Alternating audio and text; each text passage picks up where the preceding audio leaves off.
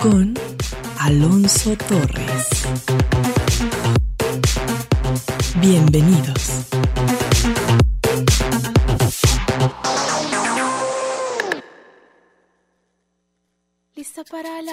La aventura, con tus zapatillas de pega, pega.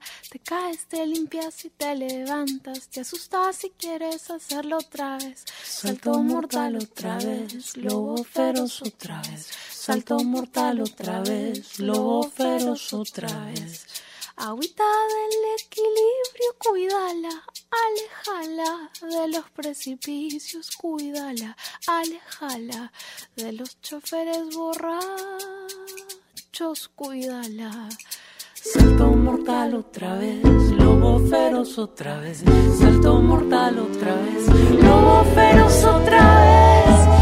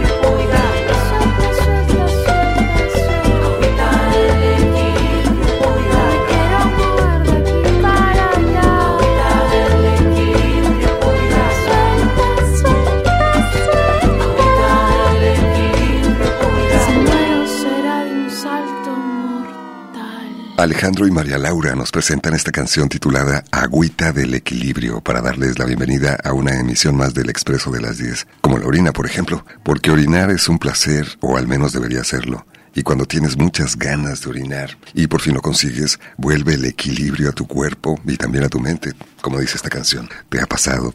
Sin embargo, frecuentemente se tiene la creencia que acudir al urólogo es algo recomendable solo para adultos mayores o personas mayores de 40 años, por lo que muchas personas jóvenes no suelen acudir a la consulta de estos profesionales y por tanto no reciben un diagnóstico y tratamiento oportuno, sobre todo cuando llegan a presentarse problemas en su salud sexual o su sistema urinario, lo cual puede expresarse en personas de todas las edades en realidad, incluso en niños, que pueden presentar infecciones urinarias o problemas para que descienda alguno de los testículos, por mencionar algunos ejemplos. La buena noticia es que muchos de estos problemas pueden resolverse y de esto hablaremos esta mañana.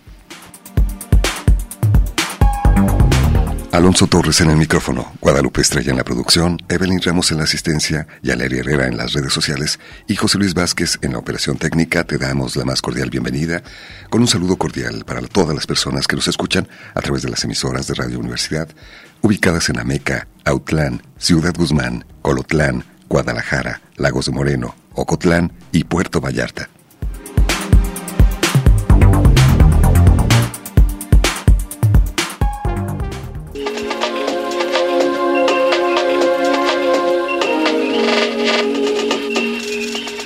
Si bien es cierto que el seguimiento y tratamiento de cualquier patología infantil debe remitirse primero al pediatra, en algunos casos donde la afección se complica, el propio pediatra puede remitir al menor y requerir una segunda opinión de un especialista, como es el caso de un urólogo. La urología previene, estudia, diagnostica y trata tanto problemas clínicos como quirúrgicos.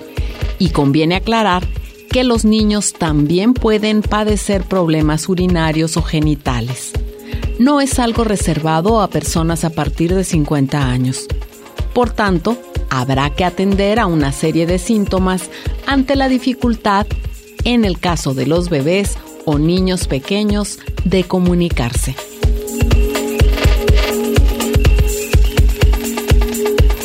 Uno de los problemas más comunes en niños son prepucio estrecho o cerrado. Se conoce como fimosis. En muchas ocasiones se resuelve en la etapa infantil mediante un cuidado diario en el que poco a poco y durante los lavados se deberá realizar el ejercicio de retirar el prepucio que rodea al pene para que la piel vaya cediendo. Otro problema puede ser testículos ocultos o no descendidos. Por regla general, los testículos deben descender antes de que el bebé nazca o durante los primeros meses de vida. Pero puede ocurrir que los testículos se detengan entre la ingle y la base del pene, lo que origina que las bolsas escrotales se encuentren vacías.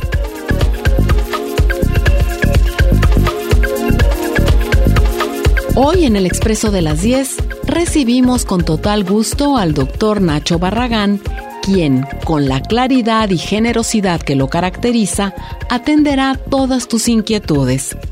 Bienvenido a su primer programa del año, Doctor Nacho Barragán.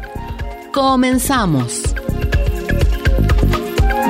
El doctor Nacho Barragán es médico cirujano urólogo. Me da muchísimo gusto tenerlo de nuevo con nosotros eh, por primera vez en este 2023. Doctor, bienvenido al Expreso de las 10. Alonso, amigo, eh, Estrella, José Luis, Evelyn, todos mil, mil gracias equipo. Siempre puedo decirlo así como una expresión muy, muy mía. Este es un premio de la vida. Hacer esto es muy gratificante. Mil gracias de nuevo.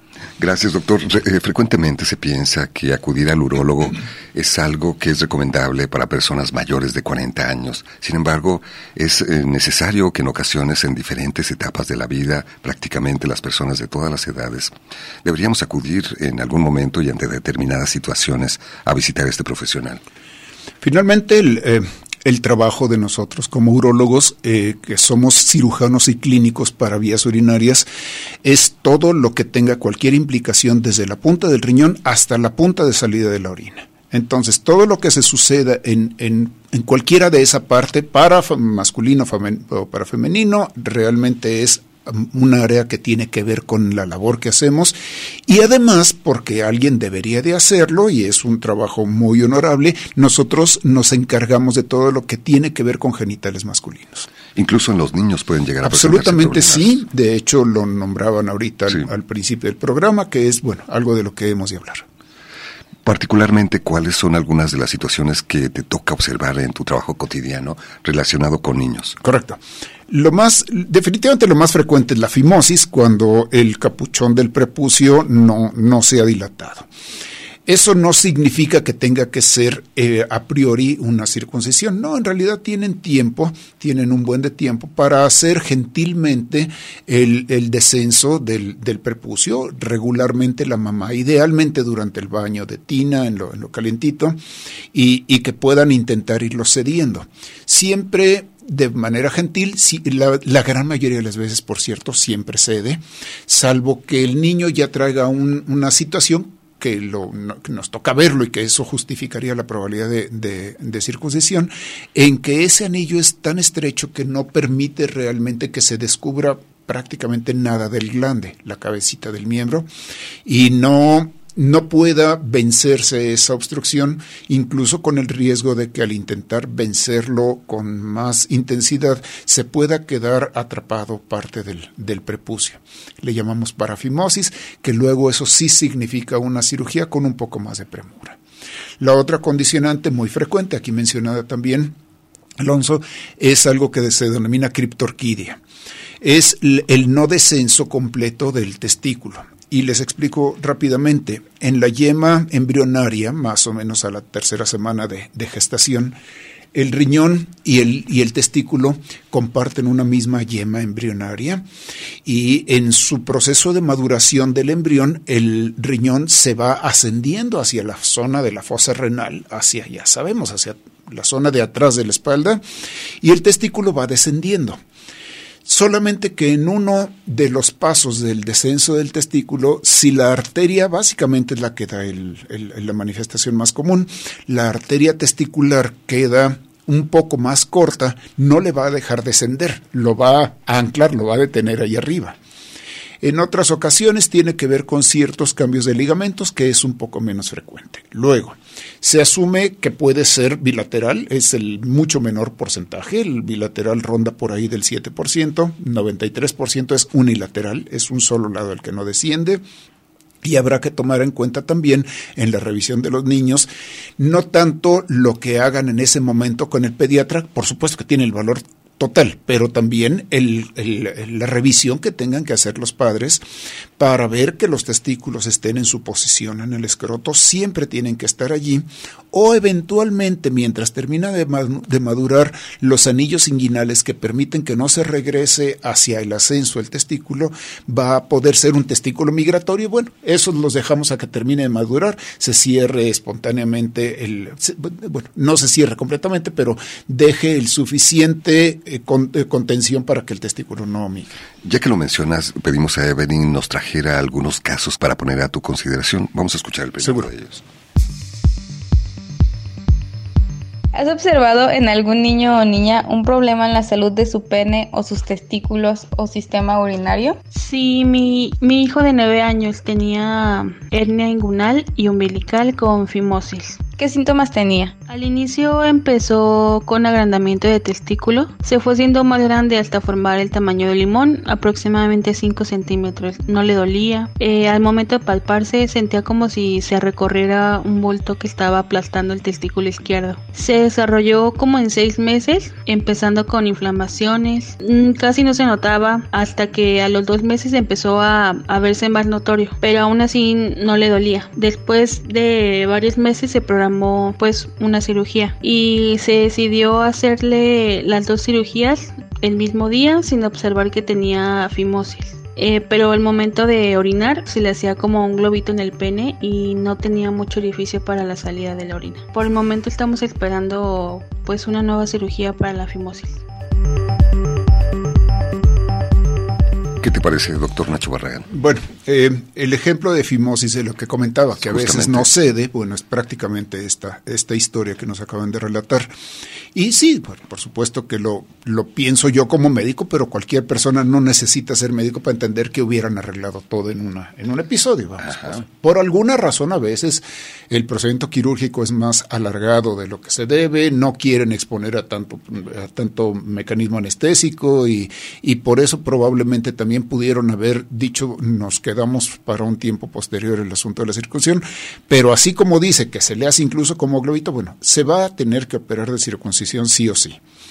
Conviene que sea antes de que empiece con los procesos eh, sutiles, pero finalmente va en su maduración regular y en el crecimiento del pene cada vez va a ser más comprometido esa fimosis. Entonces, ¿qué es como un, un, un parámetro que tomamos muy facilitado? ¿Sabes qué? Opéralo antes de que entre primaria ya lo dejas operado, entra primaria, ya no hay ningún factor que después lo tengas que eh, inmovilizar ni, ni, nada. La hernia luego eh, que es la herniación inguinal, que es como, yo lo explico de esa manera, es como las llantas que utilizaban cámara, como si se rompiera la llanta y se bota la cámara, hagan de cuenta que así se sucede, pero en, el, en, la parte abdominal baja. Por eso esta protuberancia. Por eso esa protuberancia, no todas las hernias proyectan hacia el testículo, eh, se le denominan hernias directas, indirectas. Si se proyecta hacia el testículo, se va precisamente por el canal por donde descendió el testículo, por cierto. Por lo que nos platicabas hace un rato. Así, en ese, en ese en esa expresión. Y el, eh, parte del, del, contenido intestinal, básicamente intestino delgado, se mete por esa, por esa porcioncita del, conducto inguinal y va a dar hecho bola ahí al, escroto.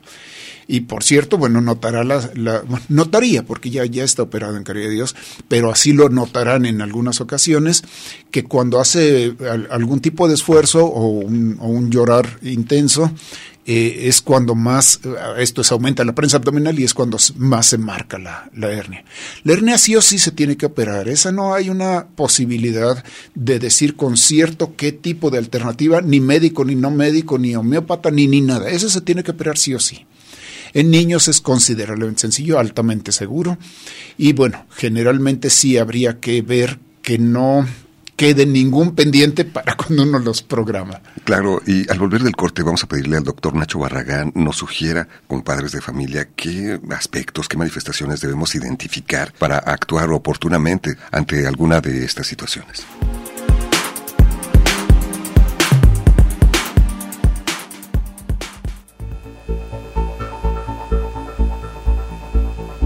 Cada niño es un artista. El problema es cómo seguir siendo artista una vez que crezca.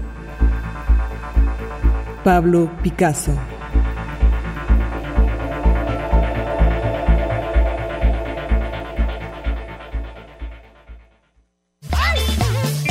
Déjate llevar por El Expreso de las 10. El Expreso de las 10. Un recorrido por la ciudad interior. Regresamos.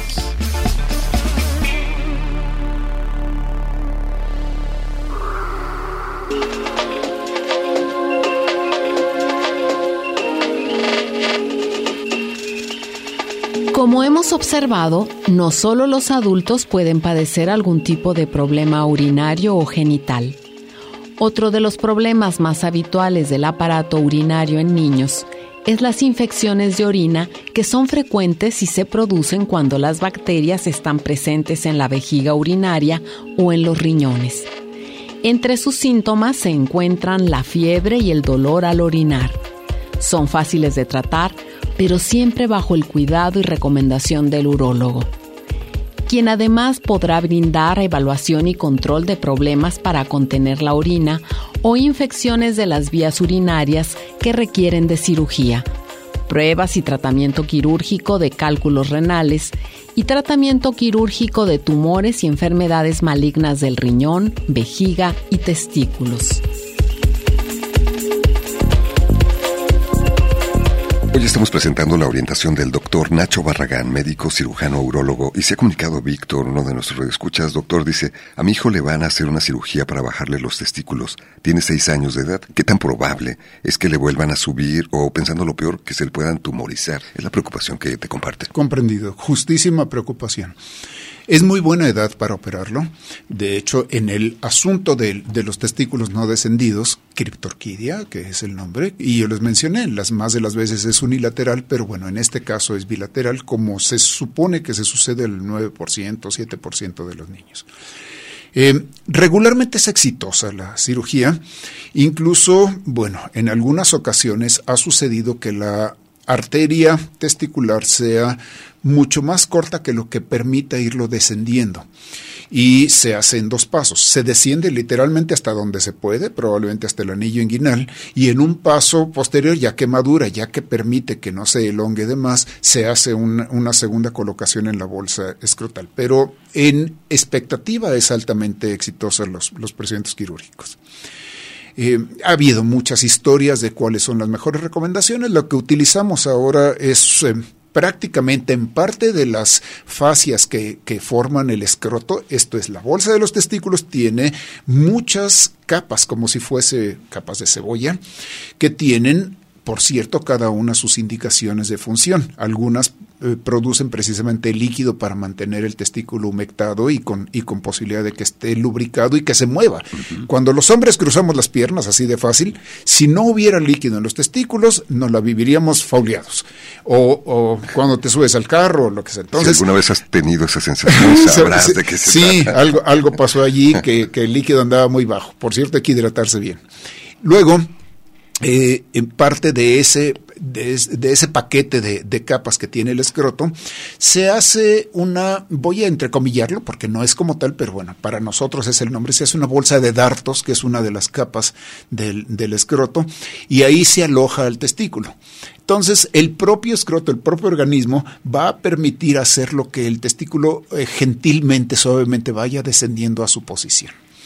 Ahora, los testículos criptorquídicos, cuando no se operan, cuando se quedan arriba, historias que ya las conocemos, tiene una probabilidad considerablemente más alta que lo que sería si estuviesen en su posición natural, de, de, poder desarrollar tumores, de poder desarrollar cánceres de testículo.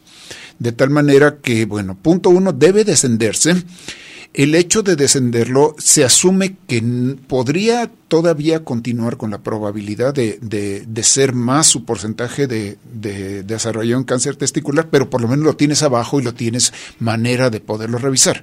Cuando el testículo se quedó abdominal, cuando está más arriba, es difícil tocarlo, es difícil saber si tiene la, la característica, la textura normal y, y se pueda pasar por alto hasta que ya es una condición más, más delicada. Por eso es muy importante que los padres, madres de familia, desde luego, podamos identificar oportunamente algunas expresiones que nos pueden sugerir que es importante acudir al médico. ¿Qué deberíamos notar, identificar, doctor Nacho Barragán? Considero que, que los padres debemos participar absolutamente en todo lo que significa conocer eh, a, nuestra criatura, ¿no? Hombre mujer, pero en este caso que estamos hablando de los niños, y deben haber, ambos, deben haber revisado que estén los testículos y que la consistencia de los testículos, que no tiene mayor misterio, eh, esté en su, en su posición. Ahora, si el niño aqueja de la probabilidad de molestias, de dolor, bueno, lo lo procedente absolutamente es que lo revisen, incluso que lo revisen los dos. Ah, yo considero, yo también considero que está normal o yo considero que aquí hay algo diferente. Y ojo, porque en los niños, hasta más o menos la, adolescencia, poquito después de la adolescencia, existe la probabilidad de que el testículo todavía por factores de maduración pueda girarse sobre su eje. Se llama médicamente torsión testicular eh, les da dolor, como lo traduciríamos, como lo conocemos como dolor de fauleado, y un dolor intenso del lado que esté afectado. Y si les dice el niño que les duele el testículo, chéquenlo, porque si se torció va a estar un poco más injurgitado el testículo y muy, muy doloroso. Ese es un procedimiento de urgencia. No hay que esperar. no hay que esperar. Bajo anestesia se debe de, de destorcer y muchas veces se le pone un tipo de anclaje para, para prevenir que no se vuelva a torcer, vamos. Pero si se dejara eh, por alguna razón se dejara y se dejara algunos días sin atenderse a esa torsión testicular, el testículo perderá su irrigación sanguínea y se sufrirá una necrosis, se sufrirá muerte del tejido. Y no estamos hablando de muchos días, además. No, cinco días, Alonso. Con eso, Con eso tienen y veces puede ser que más, veces puede ser que menos. Así que, esa idea de que se le puede quitar mañana, tal vez, cuidado con eso. Ese es el problema, que piensen que se le puede quitar mañana o al rato, o, que, un analgésico puede ser. No, no, no, no. Si está inflamado, llévenlo a revisar, llévenlo con su pediatra. Eh, no se lo piensen ni un tantito, llévenlo a un sistema de urgencias de, de institución. Dígale, mi, mi, hijo tiene el testículo muy doloroso y está hinchado en general los médicos, todos los médicos no necesitan ser especialistas, saben a qué se refiere esa posibilidad. Y eso, insisto, es un asunto de que la irrigación está comprometida y a la brevedad debe de, de liberarse. Algún aspecto que hay que considerar y observar oportunamente también. ¿Has observado en algún niño o niña un problema en la salud de su pene o sus testículos o sistema urinario? Sí, de hecho tengo un sobrino de 7 años que tuvo una infección urinaria. ¿Qué síntomas tenía? A lo que tengo entendido, mi hermana, o sea, la mamá del niño, eh, dice que mi sobrino le, le, le, decía cuando iba al baño o así, cuando hacía pipí. Y después se dieron cuenta que se orinaba en la cama al dormir. Mm, después, eh, pues su mamá se preocupó un poco y lo llevaron a un doctor. El doctor fue el que les dijo que tenía una infección urinaria. Le realizaron unos exámenes de orina y creo que lo diagnosticaron con reflujo vesicoureteral, algo así creo que se llamaba. El tratamiento fue que le dieron antibióticos por tres días y creo que hasta el momento ya está mucho mejor. ¿Qué te parece este caso? Ok, aquí vamos. Sí, algo, algo frecuente de lo que nos toca ver. A entender un par de consideraciones es la expectativa considerablemente alta de que una niña tenga infecciones urinarias por el asunto anatómico de lo muy, eh, muy pequeño distancia que hay desde la zona perianal a la zona vaginal, veces se contamina el pañal o cualquier. Entonces, la posibilidad de que una niña tenga infección urinaria tiene una expectativa alta. La probabilidad de que un niño tenga infección urinaria es baja. Entonces, si tiene infección, sabes que no hay una, así como, como una eh, expectativa facilitada, decir, eh, es como casi natural, no, en el niño no. Por alguna razón, o no se está vaciando totalmente la vejiga, que puede ser fimosis, que es con lo que iniciamos el programa, pero la otra razón es esto que mencionaron ahorita, y es el tipo de malformaciones que encontramos frecuentemente en, jovencitos, y, y ha de identificarse y resolverse. Regularmente los riñones producen por supuesto orina y la descienden por los ureteros los conductos que bajan la orina del, riñón a la vejiga. Cuando llega a la vejiga, el organismo tiene un sistema antirreflujo. La explicación mucho más entendible para quienes casi todos conocemos cómo funciona el drenaje de casa con la válvula check. Esto es, la válvula empuja hacia donde debe salir, pero tapa hacia, hacia a que, no se regrese a casa o, o bueno, baja la orina a la vejiga y el sistema antirreflujo tapa para que no se regrese al riñón. Si se regresa, ese peloteo promueve infecciones. Luego, hay reflujos, de hecho, del 1 al 4, dependiendo qué tan marcado sea. Si tiene reflujo, eh, se puede, eso se tiene que diagnosticar con un estudio de radiografía, por cierto, para ver cuánto reflujo en, el, en, la, en la categorización pueda resultar. Porque nos hablas de escalas. Sí, hay escalas porque las escalas definen si es un intento meramente con antibiótico o, o, antisépticos urinarios. La verdad es que generalmente se les da por más tiempo. Se asume que debe indicarse por tres meses el antibiótico. Tres días sería muy poquito, tres días no, no va a ayudar, pero tres meses sí. Y cuando son de escalas mayores, em, después de que pasa del 2, ya es 3, 4, ya es quirúrgico, sí o sí. Y se debe hacer un tipo de cirugía que le llamamos reimplante uretero-vesical. Es como volver a formar el sistema de antirreflujo. Eh, eso, eso se hace quirúrgicamente. Es no, no raro, ¿eh? por cierto. Eh, la cara que pongo, ¿cómo es que hacen no, eso? No, raro. Voy a decirles así un paréntesis rapidísimo. Por ejemplo, en los, en los que les reciben un trasplante renal, se les conecta el ureter a la, a la vejiga. Bueno, eso es un reimplante ureteral y, así funciona. Tiene uno que hacer técnicamente el mecanismo para que pueda descender la orina libremente, pero para que no se retorne al, al riñón parece como extraído de ciencia ficción, pero es parte de la realidad que el doctor Nacho Barragán enfrenta todos los días y que hoy comparte con ustedes a través de El Expreso de las 10.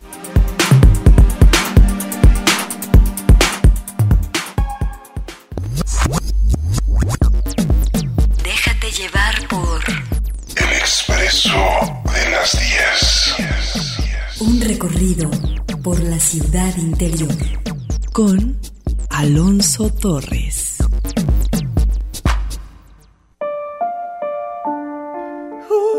Pasado húmedo,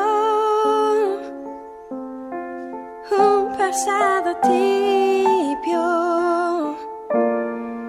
que nadie puede negar. Empieza con una llenura bajito y crece y crece, no se puede soportar. Se olvida tantito te quedas dormido y vas hasta allá. Lejos, lejísimos el daño está. Es la contingencia. Es la contingencia.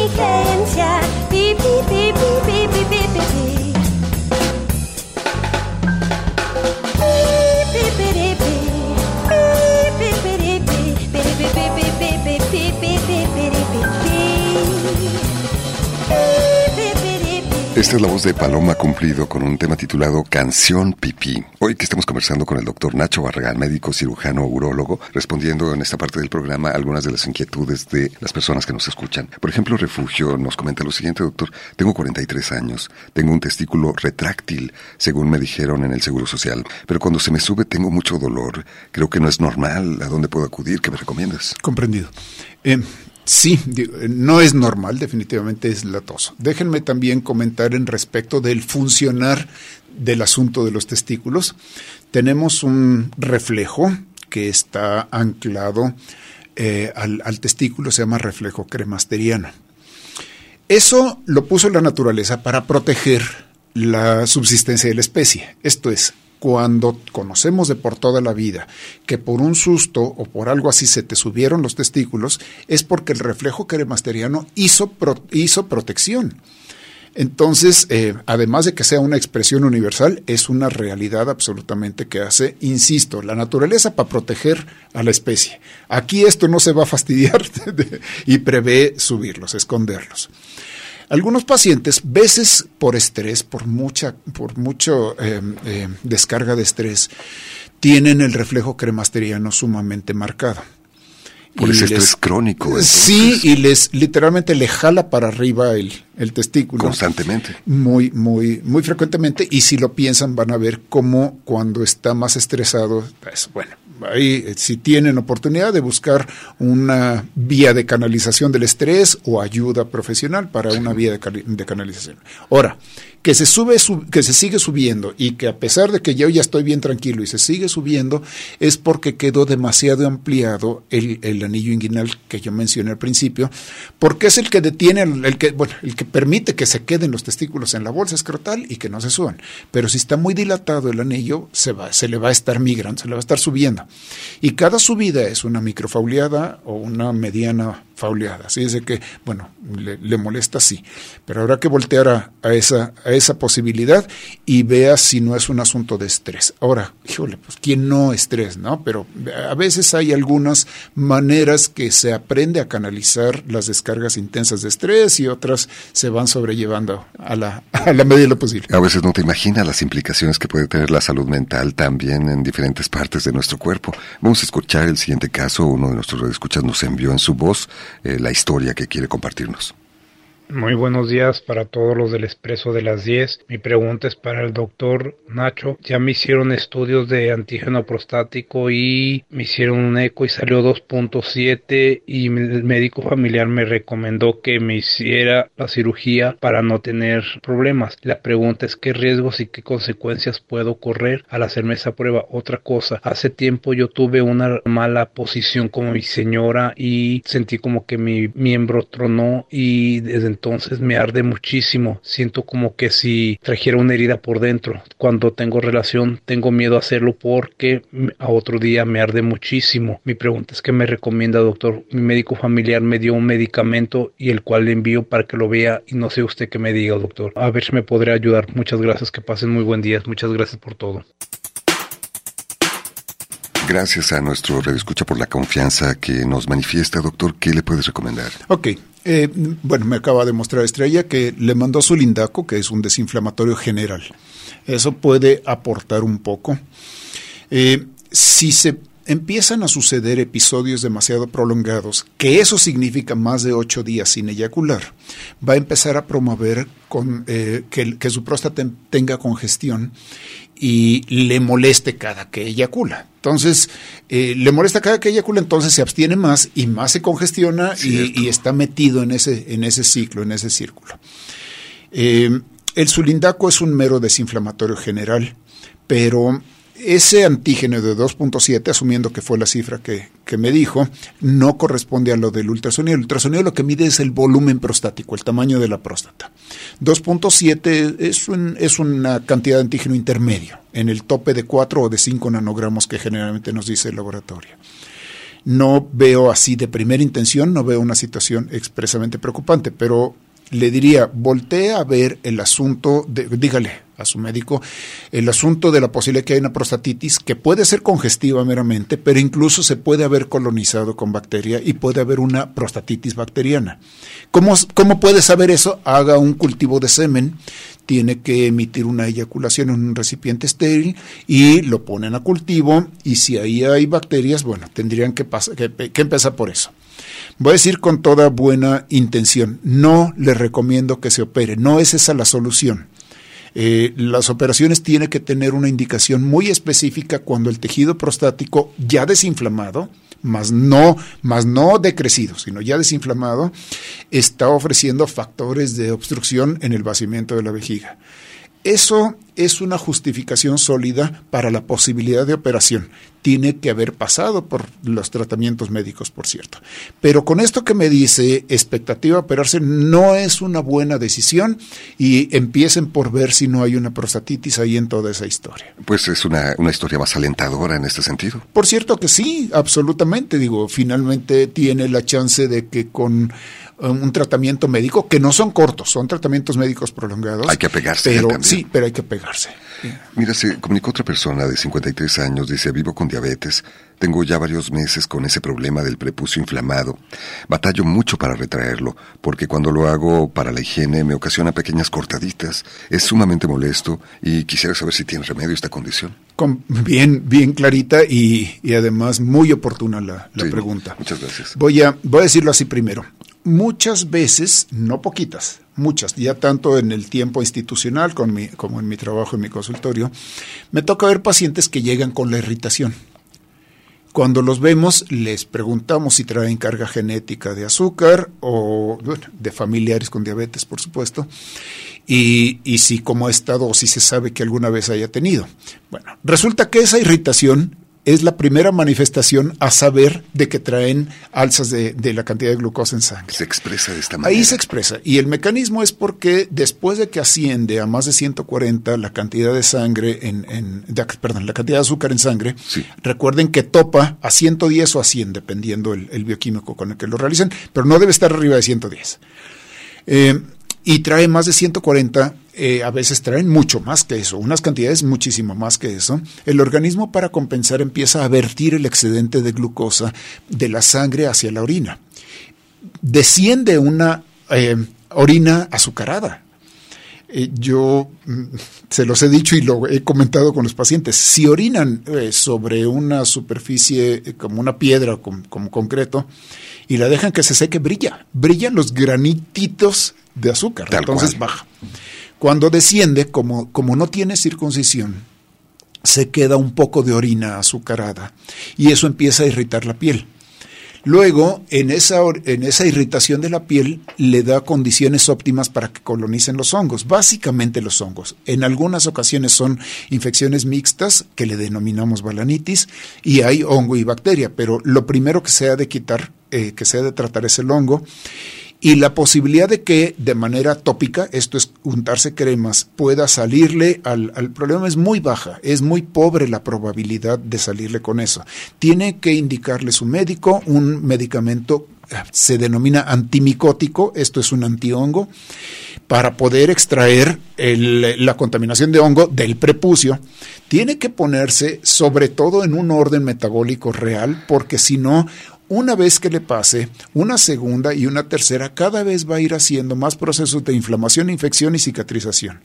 Después de ese, cada vez va a cerrar más al, al, prepucio, cada vez se va a parecer más a una fimosis, hasta el punto en que ya no sea retraíble el prepucio, y sí, y sí tenga que hacerse Nada raro en señores mayores, ¿eh? Y hasta dicen, ay, a estas alturas andarme haciendo circuncisión, que por cierto, pareciera que es un procedimiento terriblemente como si fuese un asunto de, de de un castigo divino, este, pero no es fácil la circuncisión en cuanto a la recuperación, en cuanto a todo. La expresión de los pacientes cuando los operan, dicen, ay, yo pensaba que iba a ser cuanto peor. No, no, no, no, no es mayor problema.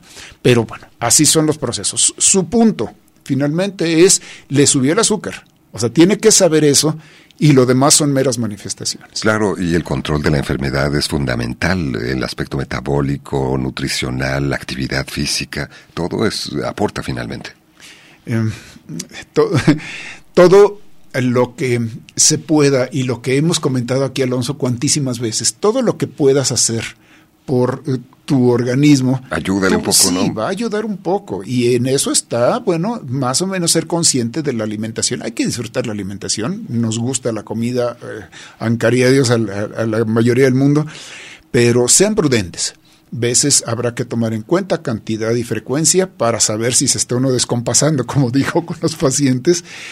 Y algo que digo, digo muy insistentemente, Alonso, eh, la verdadera medicina del futuro es la modificación de hábitos de vida. Es allí a donde tiene que voltear.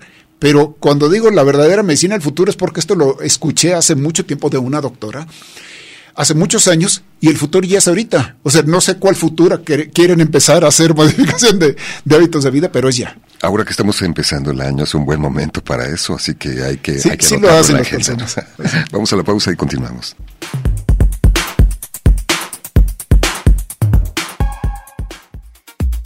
Déjate llevar por... El expreso de las 10.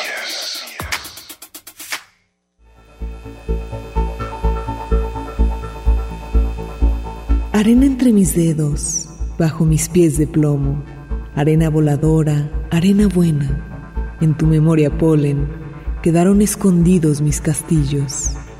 Guárdalos hasta el día en que un niño, otro niño, se acerque a rescatarlos con mi salvoconducto. Mario Benedetti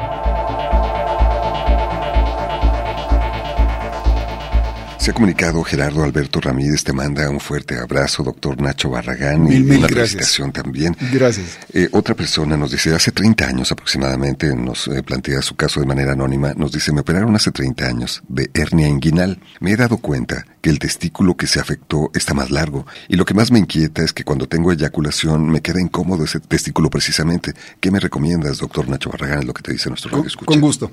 Eh, aunque, bueno, no, no lo mencionan allí, las más de las veces eso se sucede en el lado izquierdo, en el testículo izquierdo, y tiene que ver por el acúmulo de venas que se forma en esa zona. Después de 30 años sería difícil achacarle a la hernioplastia que ahora le duela, la mera verdad, pero algo que sabe molestar en la eyaculación en uno de los testículos y que sabe hacer que el testículo esté más descendido, por cierto, bien frecuente, es porque hay venas varicosas en el plexo en el plexo venoso del testículo, tienen nombres técnicos, todo por supuesto, y, y haga que en ciertas condiciones, cuando haya aumento de la presión abdominal, que haya más impulso de sangre, se llena un poco más las venas del testículo y le da incomodidad. Es una de las probabilidades. ¿Qué se, qué se hace para saber si es eso o no? Definitivamente, si le duele el testículo, de todas maneras, la recomendación fuerte es que le hagan un ultrasonido, que ha de ser con el, bueno, ya lo hacen casi todos los radiólogos, así lo hacen casi siempre, pero es con el mecanismo Doppler, que es el que mide entradas y salidas de sangre del testículo o de cualquier parte del organismo organismo y, allí se puede establecer si el calibre de las venas está más arriba que la expectativa de lo que debería de sucederse en esto y saber si es un varicocele o haya algo de proceso de inflamación o algún componente de irritación en el inmediato adyacente al testículo que se llama epidídimo.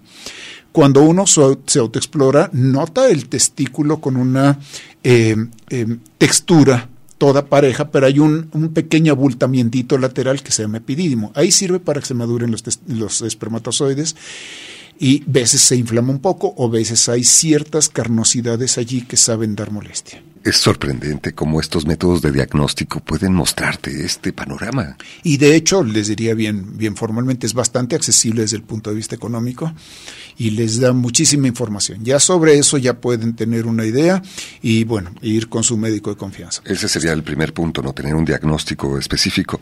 Se ha comunicado Raúl desde Puerto Vallarta y nos comenta lo siguiente, tengo 71 años, hace cuatro años eh, que tomo tamsulosina y esto es para el tratamiento de la próstata pero he notado que no baja la inflamación. Quisiera saber qué función tiene este medicamento. Comprendo. Con toda buena intención de la corrección, Alonso, de tamsulosina. Habrá que entender los mecanismos de los medicamentos o se los deben explicar su médico que se los prescribe. La tamsulosina es eh, probablemente el medicamento más usado a nivel mundial para mejorar los síntomas condicionados por el crecimiento prostático y permite que haya una relajación de los músculos urinarios y que la orina fluya un poco mejor. Pero solo hace eso, solo relaja el músculo urinario. Esto es, no tiene injerencia en el tejido prostático.